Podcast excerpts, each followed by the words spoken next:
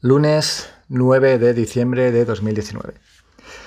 Son las 9, me acabo de levantar y hoy tengo una cita con el médico. Resulta que va a ser la primera vez en mi vida que vaya al médico y que me toque los huevos. Que un hombre vaya al médico porque le duele un huevo no creo que sea algo muy habitual a no ser que se esté muriendo y ya tenga un cojón del tamaño de un melón. Pero Resulta que también el cáncer de testículos es de los tipos de cáncer más frecuentes en los hombres de mediana edad, como es la mía, estoy a punto de cumplir 40 y siempre he pensado que hay que tomar las cosas como te vienen, hay que ser valiente. Y hace mucho tiempo que me duele un huevo, me duele un huevo, concretamente me molesta el huevo izquierdo. Al tacto no noto nada extraño, no noto una pelota ahí ni un bulto, no noto nada pero hay que ir al médico, nos tienen que mirar los cojones, nos tienen que tocar ahí con esos guantecitos de color azul y ahí hay que ser valiente. Así que ese es el plan de ahora, os venís conmigo, nos vamos al médico y ahora os contaré. Una de las causas que, que ha hecho que no vaya antes, es decir, que igual debería haber ido hace un año, hace dos años, cuando me empezó a molestar, aunque yo creo que es una molestia que ha tenido toda la vida. Recuerdo que de pequeño, igual con 5 o 6 años, estaba bajando, estaba aprendiendo a ir en bici y bajando una rampa como de 45 grados por la acera, me empotré directamente contra un poste eléctrico que había al final de la rampa. Y desde ese, yo creo que desde ese momento mis huevos ya no fueron los mismos. Hubo ahí una, una ruptura, un divorcio entre el huevo izquierdo y el huevo derecho. Y Creo que esa fue, ese fue el primer gran trauma que tuve de pequeño. Pegarme un tortazo contra un muro, contra un poste, en este caso con la bici. Entonces no, no he ido antes, sobre todo por, por vergüenza y en parte también por miedo, pero sobre todo por vergüenza. Yo creo que a nadie le gusta ir a un médico y que el médico le diga bájate los pantalones y túmbate en la camilla que te voy a tocar. Y menos todavía si lo que te tiene que tocar son los huevos o la polla, ¿no? Es, yo creo que las mujeres tienen eso mucho más, no sé, automatizado o, no sé cómo explicarlo.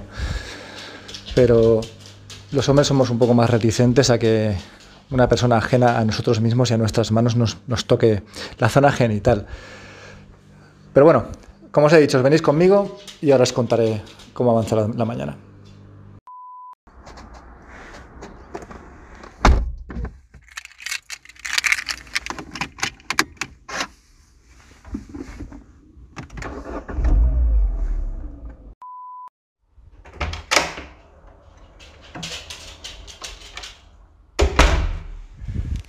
Pues ya estoy en casa, acabo de llegar después de la experiencia.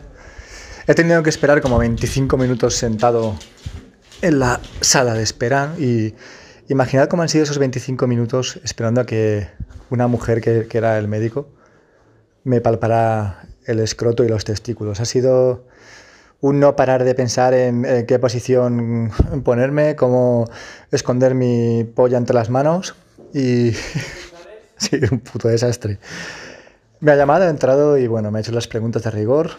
Si os interesa, os va a preguntar, por ejemplo, si tenéis inflamación, si sentís mucho dolor y es todo el día, si has notado algún cambio en los últimos meses o en las últimas semanas, si te has dado algún golpe, si trabajas sentado, si haces deportes de impacto.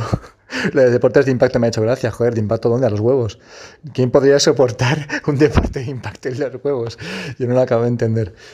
Y yo guardaba la esperanza, iluso de mí, de que después de contarle, pues que me los he tocado yo, que yo no he notado ningún cambio en concreto o en especial que me haga sospechar que tengo un puto cáncer ahí o un tumor.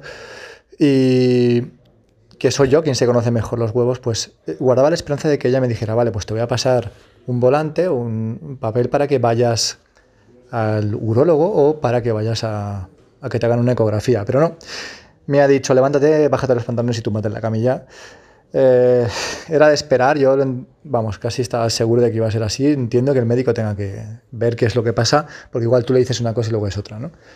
Así que nada, me he bajado los pantalones, me tumbo en la camilla, me he estirado la pizza hacia arriba para que tuviera plena visión testicular. Y bueno, sí, esta mañana he aprovechado para depilarme un poco la zona y que no fuera eso eh, la selva negra, ¿sabes? Así que bueno, empezaba ahí a palpar, yo miraba al techo y bueno, tenía calor y la mujer me iba palpando los huevos. Empezaba por el izquierdo, que es el que más me molesta, luego por el derecho, me iba haciendo alguna pregunta, bueno, ¿te duele aquí, te duele allá? No, no, tal. Y cuando ha terminado, pues se la veía también a ella visiblemente nerviosa, estaba escribiendo en el ordenador y, como que le temblaban las manos. Yo creo que no es una experiencia grata ni para ella, ni para mí, ni para cualquier persona que tenga que exponerse a, desnudarse de forma tan íntima delante de, un médico. Y yo, bueno, pues intentaba quitarle un poco de hierro al asunto, hacerle coñas de has empezado la mañana fatal, fíjate que esto no puede ir a mejor, o sea, no puede ir a peor cuando ya me has tocado los ojos a mí. Y al principio estaba la mujer un poco, pues como lo son los médicos, ¿no? Que igual que son los policías y los guardias civiles, que son personas como que serias por naturaleza, pero yo no sé si es que se ríen por dentro. Pero estaba mirándome como seria y ha habido un momento en que ya, ya cambió un poco la cara, ya, ya empezaba a sonreír, a hacer ella también un poquito de coñas, ¿no? Me ha dicho, bueno, créeme que siempre puede ir a peor. Y ha empezado bastante mal. Y yo, venga, gracias. Supongo que no lo decía por mí, porque ya antes de mí ha habido varias personas, ya os digo que he tenido que esperar como 25 minutos. Pero es interesante quitarle hierro al asunto. Yo creo que es importante pues desmitificar un poco lo, lo que es eh, todo el tema genital. Ya le he dicho, mira, vengo porque me molesta, no porque sea algo urgente. Y simplemente quería saber si esto es una, una piedra más en el camino que tengo que apartar o realmente es una piedra gorda que hay que extirpar y, preocuparme. Sea como fuere, os cuento también que durante los días que he estado esperando al, al médico, desde que pedí la cita, ha pasado por mi, por mi cabeza un mogollón de pensamientos de muchos tipos. Incluso he llegado a plantearme qué sería o qué haría en el caso de que tuvieran que quitarme los dos huevos. Y la pregunta viene en el sentido de, ¿me pondría unos huevos de mentira? ¿Vosotros qué haríais? Imaginaos que tenéis un chungo en el huevo y os los tienen que quitar porque, bueno, ya sabéis que luego la metástasis, el cáncer, en fin, estas mierdas de la vida. En el caso de que os tuvieran que quitar los huevos, ¿qué haríais? ¿Os pondríais unos huevos de mentira?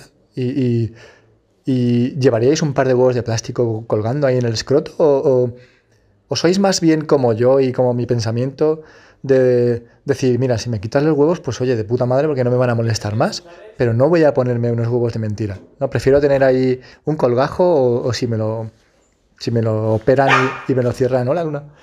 Y me lo cierran bien, pues tener, no sé, un, un plano ahí, ¿no? Pasarte la mano y, no notar nada. Yo ya os digo que yo preferiría 100%, por lo menos ahora, en este momento, preferiría no, no ponerme huevos de plástico. Preferiría no tener nada y estoy prácticamente convencido de que no sería ese tipo de persona que, que piensa que no tener huevos lo hace menos hombre. Aunque lo que está claro es que no tener huevos significa que la testosterona de mi cuerpo va a bajar. Supongo que, joder, estoy anticipando demasiado las cosas y espero realmente no tener que contaros esto ni a vosotros ni a nadie, ¿vale? Pero siempre en la suposición o en el caso de que esto ocurra. El no tener huevos implicaría que mi nivel de testosterona bajaría y es muy probable que tuviera que tomar suplementación para seguir siendo un buen hombre y, un gran hombre y con ganas de follar a, yo qué sé, en fin, son todo suposiciones. Acaba aquí el viaje que habéis hecho conmigo al médico. Espero que os hayáis entretenido, que os haya gustado el podcast, que, penséis que estoy como una puta cabra, porque realmente, ¿quién en su sano juicio querría compartir con alguien que no fuera su propia familia, que ha ido al médico a que le toquen los huevos y que ahora tiene... Ah, no es los... Coño, no sé si os lo he dicho. Tengo una ecografía, me tienen que llamar porque la médico, aunque no ha visto nada extraño, prefiere eh, que me lo miren, porque siempre es mejor quedarse tranquilo y bueno, me ha dicho eso, dice que seguramente tardarán porque no es algo urgente, pero te llamarán o te mandarán una carta para que vayas a que te hagan una eco. Así que cuando me hagan la eco, quizá me anime a grabar este tipo de chorradas y os, os anime a, venir conmigo. Pero lo que quería decir, sobre todo lo que he empezado diciendo, es eh, desmitificar, quitarle importancia, restar importancia a, pues eso, a, tener este tipo de problemas. Este, esto pasa, a la gente le pasa, a nadie lo cuenta. Es como el tema de los abortos. Seguro que cada uno de vosotros conocéis a alguien que ha tenido algún aborto, pero nadie lo dice. Es como un tabú. ¿Y qué cojones va a ser un tabú? ¿Qué cojones? ¿Lo pillas, tío? ¿Qué cojones? No, esto no es un tabú. Esto es la vida, tío, y la vida es así, tiene sus cosas buenas y sus cosas malas. Y cualquier cosa os iré contando. Así que os mando un abrazo, un beso y hasta pronto.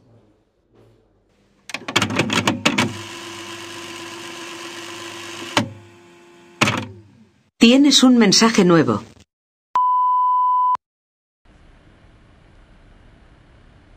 Hola Lucas, soy Víctor Gutiérrez. Em, muy interesante este capítulo sobre la nostalgia. Eh, no puedo estar más de acuerdo, además. Mm. En, El Ministerio del Tiempo, una serie bastante interesante, el director del ministerio mm, dijo una frase eh, muy, muy interesante también eh, decía algo así como que los recuerdos te ayudan a seguir vivo. En el, en el fondo somos lo que somos ahora por, por las experiencias buenas y malas que hemos tenido en nuestra vida, ¿no? Dice que eso, que los recuerdos te ayudan a ser vivo, aunque duelan, pero también dice que si te, si te dejas llevar por la nostalgia estás muerto. Así que tened cuidado con, con la nostalgia, como bien dices. Un abrazo.